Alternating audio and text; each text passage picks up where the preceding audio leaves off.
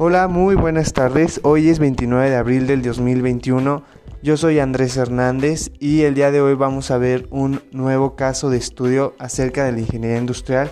Para la gente que no nos ha escuchado, en este podcast vemos todos los temas relacionados a la ingeniería industrial como lo es gestión de calidad, el control estadístico de calidad, planeación de plantas industriales, 6 Sigma, métodos numéricos, diseños de sistemas de manufactura, entre otras cosas. Así que espérense a ver el caso.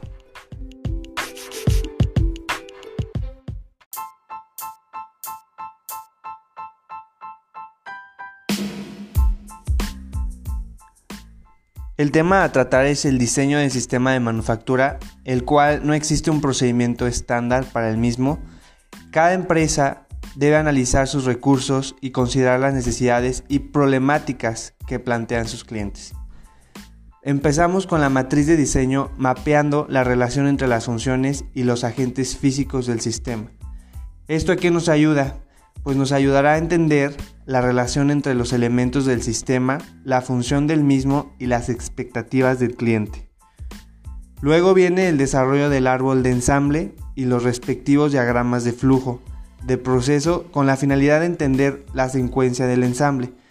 Estos tipos de diagramas eh, más que todo nos eh, permiten ver las actividades que se van a realizar al producto y ver también las inspecciones de calidad, las cuales nos van a permitir cuáles son las especificaciones que permiten pasar al producto a, a una siguiente etapa o regresarla a una etapa anterior. Y luego, eh, después de esto, se van a desarrollar los cálculos de tiempo del ciclo del sistema de cada estación de trabajo para asegurar el cumplimiento de los volúmenes de producción requeridos. Eh, pues esto permitirá dimensionar la cantidad requerida de estaciones, equipos, que es prácticamente equipo automatizado como es el robot, eh, y el personal necesario para conseguir la capacidad de producción óptima. Finalmente, Conociendo ya los tipos y cantidades de elementos, equipos requeridos, ya se puede desarrollar un layout con el que se deja listo nuestro diseño del sistema de ensamble.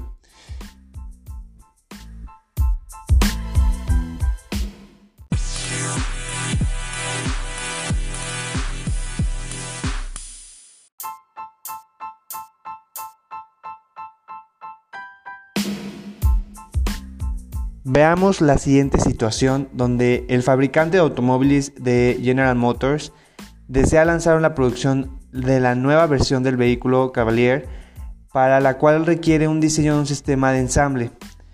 Para la fabricación de los componentes metálicos de carrocería llamados cajas de ruedas delanteras, a continuación se enlistan los principales requerimientos para este sistema de ensamble. El primero, eh, para continuar con el despliegue de su estrategia de manufactura esbelta, GM desea que el diseño de aporte sea el máximo porcentaje del valor agregado y reduzca cualquier tipo de desperdicio, consiguiendo con ello reducir al máximo los costos de producción. El segundo requerimiento pide que el alineado a su estrategia de calidad, el cliente desea que los procesos considerados sean aplicados de forma automática. Eso quiere decir que con robots industriales. el tercer requerimiento es la estrategia de mercado.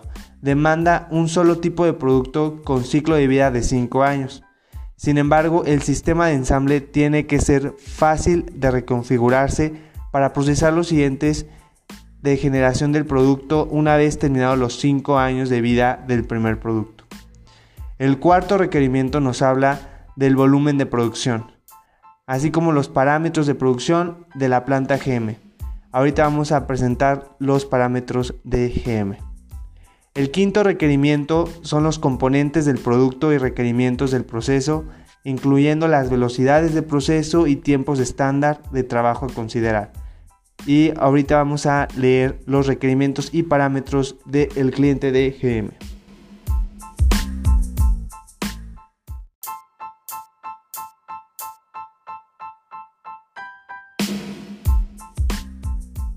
Vamos a leer la situación de General Motors. Bueno, consta que el fabricante de automóviles de General Motors desea lanzar a producción la nueva versión de Cavalier, el nuevo vehículo, para lo cual requiere el diseño de un sistema de ensamble para la fabricación de los componentes metálicos de carrocería llamados cajas de ruedas delantera. Y a continuación vamos a mencionar los cinco requerimientos que eh, el fabricante General Motors requiere para su sistema de ensamble. El primero nos quiere decir que para continuar con el despliegue de su estrategia de manufactura esbelta, GM desea que el diseño sea de aporte máximo porcentaje de valor agregado y reduzca cualquier tipo de desperdicio, consiguiendo con ello reducir al máximo los costos de producción. El segundo nos habla de alineado de estrategia de calidad. El cliente desea que los procesos considerados sean aplicados de forma automática eso quiere decir que con robots industriales. el tercer requerimiento nos habla de la estrategia de mercado de demanda, un solo tipo de producto con ciclo de vida de 5 años. Sin embargo, el sistema de ensamble tiene que ser fácil de reconfigurarse para procesar las siguientes generaciones del producto una vez terminados los 5 años de vida del primer producto. El cuarto requerimiento son los volúmenes de producción así como los parámetros de producción de la planta GM. Ahorita vamos a leer los parámetros y requerimientos más que pide la planta GM para su proceso de producción. El quinto requerimiento son los componentes del producto y requerimientos del proceso, incluyendo las velocidades del proceso y los tiempos estándar de trabajo a considerar.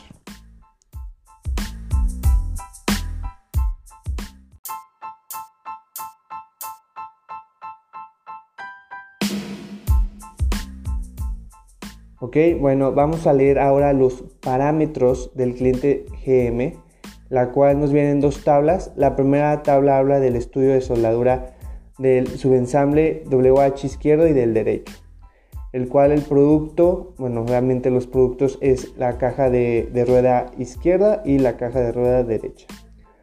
En la primera descripción nos habla de que hay un subensamble de refuerzo, subensamble 1, que habla de refuerzos B, C y D.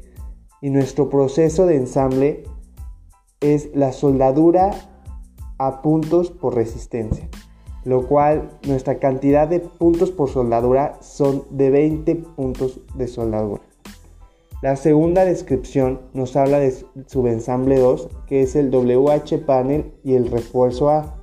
Nuestro proceso de ensamble sería la soldadura a puntos por resistencia en este caso son a 15 puntos de soldadura. La tercera etapa sería el subensamble del WH, subensamble 1 y subensamble 2, la cual en esta parte ya estaría eh, en sí el producto concluido y el proceso de ensamble es la soldadura a puntos por resistencia. En este último ensamble se van a usar los 25 puntos de soldadura. Esto es para tanto la caja izquierda para la derecha. La segunda tabla nos habla de la tabla de tiempos de proceso estándar, la cual igual nos habla de los productos. El productor pues obviamente son las cajas de ensamble izquierdo y derecho. Y nuestra tenemos aquí seis descripciones, la cual la primera descripción nos habla de la velocidad robótica y la cantidad por la que un robot eh, puede hacer este tipo de puntos por soldadura. Eh, son 17 spots sobre minuto. Entonces cada minuto tiene, hace 17 puntos de soldadura. En la segunda etapa, la segunda descripción nos habla de tiempos de caja de refuerzos, lo que son 5 segundos por pieza. La tercera es tiempo de carga de panel, que son 5 segundos por pieza. Eh, la cuarta nos habla de tiempo de descarga de subensamble, que son 5 segundos por pieza. La quinta nos habla de tiempo de cierre o de liberación del clamp de sujeción, son 4 segundos. Y la última etapa nos habla del tiempo estándar para indexado de herramienta de sujeción, que son 4 segundos.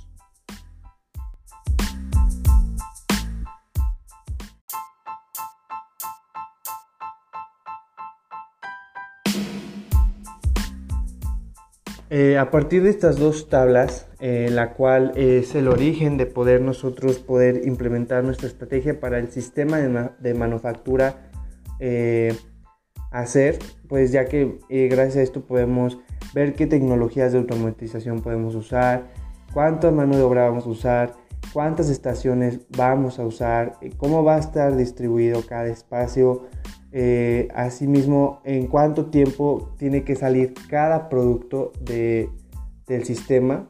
Y para eso también tenemos que construir una matriz de diseño que primero se identifica por, primeros, por los principales agentes que componen el sistema de ensamble. Eh, aquí están listados unos a continuación, los cuales eh, el primero nos habla de las tecnologías de proceso, que obviamente que en este caso nos habla de la tecnología de soldadura, para, unir los componentes metálicos del ensamble. El segundo nos habla de las tecnologías de sujeción, que en este caso son los dispositivos de ensamble, los cuales aseguran que se ensamblarán de una manera correcta.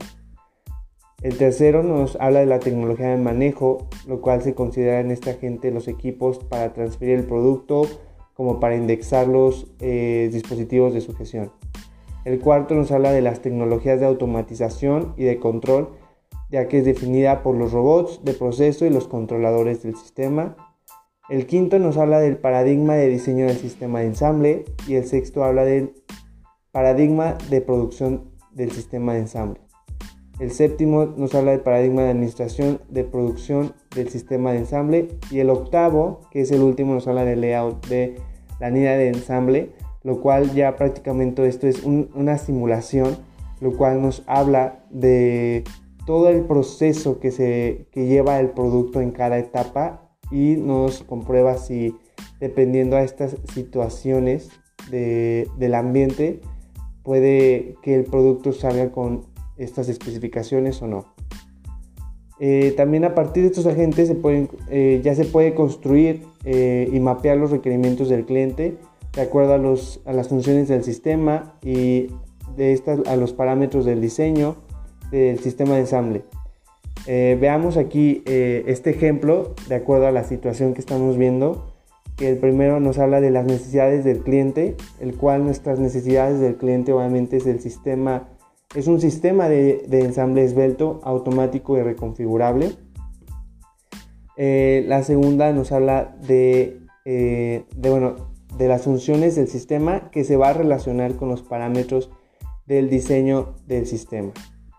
Eh, la primera función del sistema nos habla de una producción esbelta, automático reconfigurable, que se va a relacionar con un diseño de un sistema de ensamble esbelto, automático y reconfigurable. El segundo nos habla de un ensamble con proceso de soldadura que se relaciona con ensamblar y utilizar tecnología de soldadura por puntos. El tercero nos habla de sujeción del producto por su control dimensional y se relaciona con tecnologías de herramental con actuadores neumáticos y de diseño reconfigurable. El cuarto nos habla de manejo del producto para acceder a diferentes estaciones de ensamble que se relaciona con dispositivos de indexado de herramientales de sujeción para incrementar el, porcentaje del valor agregado. El quinto nos habla de la aplicación automática del proceso de soldadura que se relaciona con los robots industriales para la aplicación de, soldadura por puntos. El sexto eh, se habla de un, fácil reconfiguración del sistema al final de la vida del producto, que se relaciona con el diseño de los dispositivos de sujeción para un, para un fácil reconfiguración al final de la vida del producto. Este es un punto muy importante ya que eh, lo hemos visto en varias industrias automotrices. Cuando cumple el ciclo de vida de un automóvil, eh, normalmente usan la misma base del mismo, del mismo diseño del automóvil y lo cambian dependiendo de las necesidades que van cambiando de los clientes, obviamente eh, de cómo se va actualizando eh, en estos días y la tecnología, la última tecnología que también se está usando. El séptimo punto nos habla de la producción en masa de un solo tipo de producto que se relaciona con un diseño esbelto para producción en masa. El octavo nos habla de una función del proceso esbelto que se relaciona con el diseño que maximiza el porcentaje del valor agregado. Y el octavo nos habla del último que es el layout esbelto, que se relaciona con un layout compacto que maximice el valor agregado.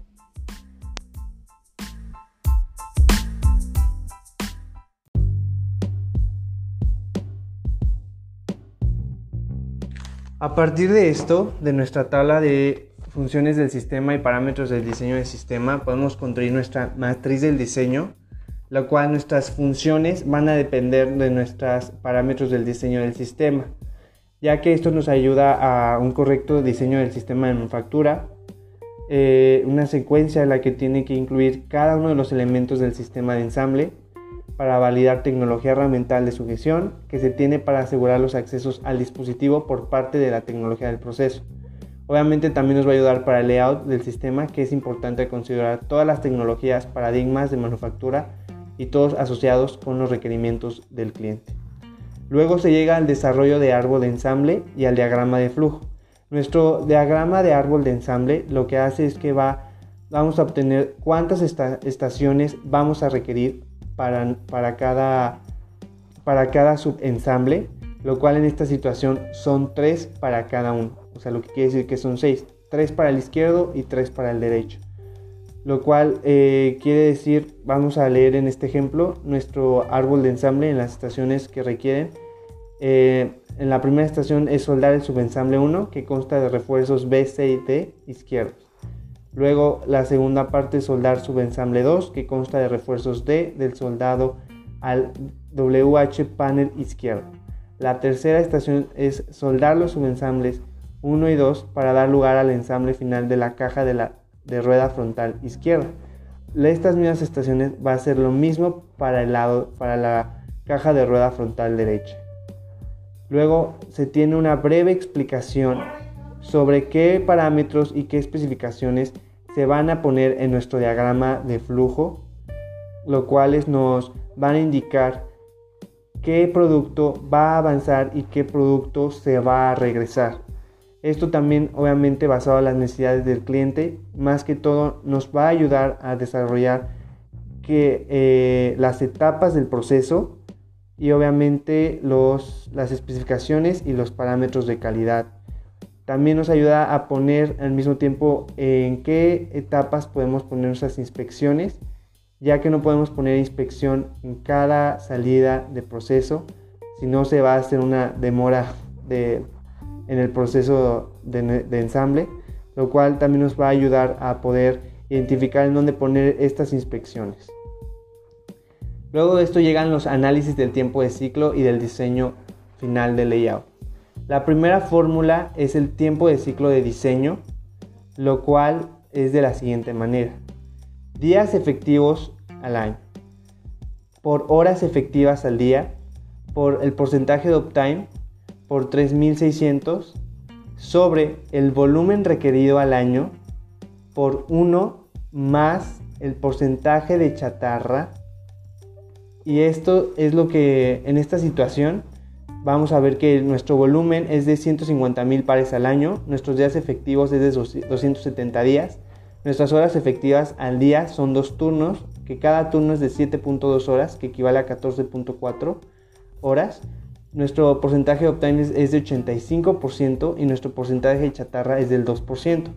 Sustituyendo todo esto en la fórmula equivale a 77.76 segundos lo cual lo vamos a redondear obviamente a 78 segundos, lo que nos quiere decir que para cumplir con el volumen de producción en el sistema de ensamble tienen que operar dos turnos durante 270 días al año y estarán produciendo un par de ensambles de caja de rueda izquierda y derecha cada 78 segundos.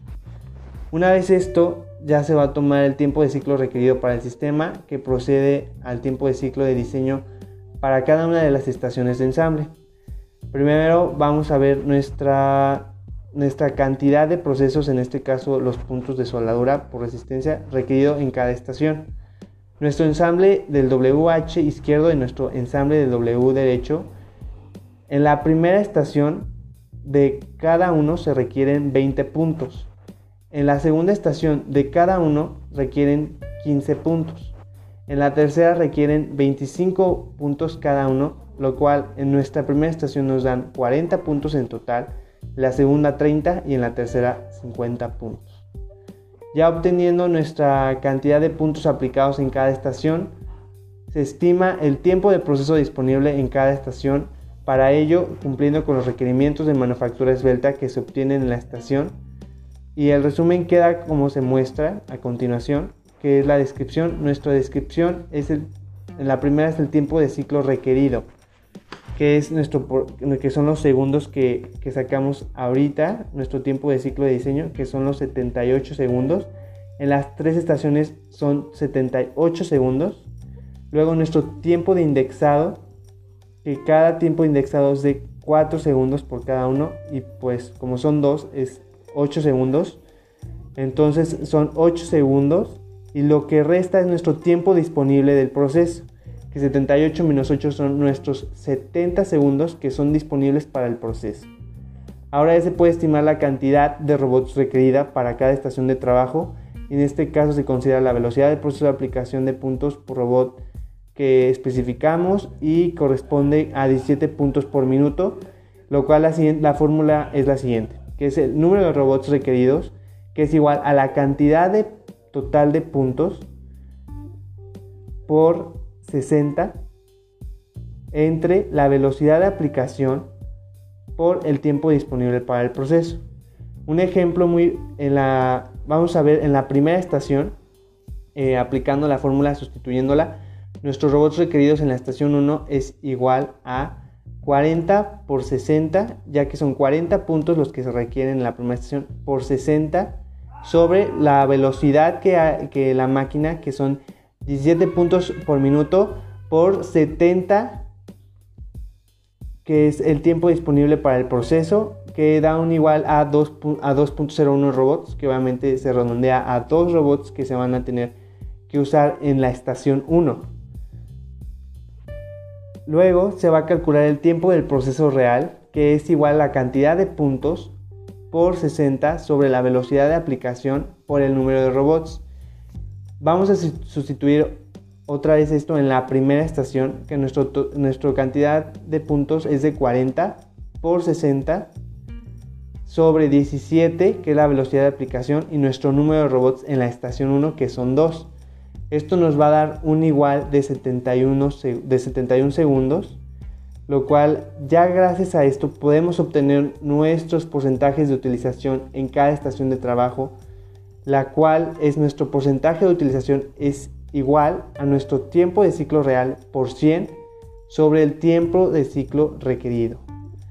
En este, en este caso, el tiempo de ciclo real resulta de la suma del tiempo real del proceso y el tiempo de indexado, por lo cual aplicando la fórmula para cada estación de ensamble se, se tiene el porcentaje de utilización y su correspondiente tiempo de ciclo real para cada estación de trabajo. En nuestra primera estación, otra vez vamos a sustituirla, que es de, 80, de 81 más 8 por 100 sobre, sobre 71, lo cual nos da un tiempo de ciclo real de 79 segundos. Obteniendo ya todas las fórmulas de utilización de tiempo del proceso real, nuestra cantidad de robots requeridos, y nuestro tiempo de ciclo de diseño, ya podemos comenzar a diseñar nuestro layout y poderlo someter a un simulador, lo cual eh, brevemente vamos a escribir la estación 1, que es la soldadura de ensamble 1, que nos muestra que aquí el operario 1 descarga y carga componentes del subensamble 1 izquierdo por uno de los lados del dispositivo de indexado giratorio, mientras que al mismo tiempo los robots 1 y 2 están soldando el subensamble 1 derecho. Posteriormente el dispositivo gira poniendo ahora el subensamble 1 izquierdo frente a los robots para ser soldado. Pasamos ahora a la estación 2 que nos muestra que para la estación 2 el operario 2 descarga y carga componentes del subensamble 2 izquierdo por uno de los lados del dispositivo de indexado giratorio mientras que al mismo tiempo los robots 3 y 4 están soldando el subensamble 2 derecho.